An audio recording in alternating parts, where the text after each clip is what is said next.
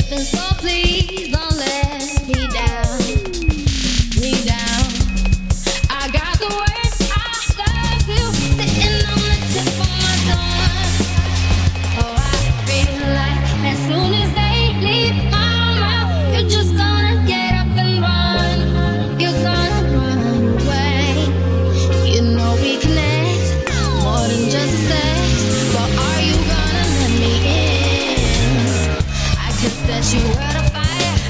you're holding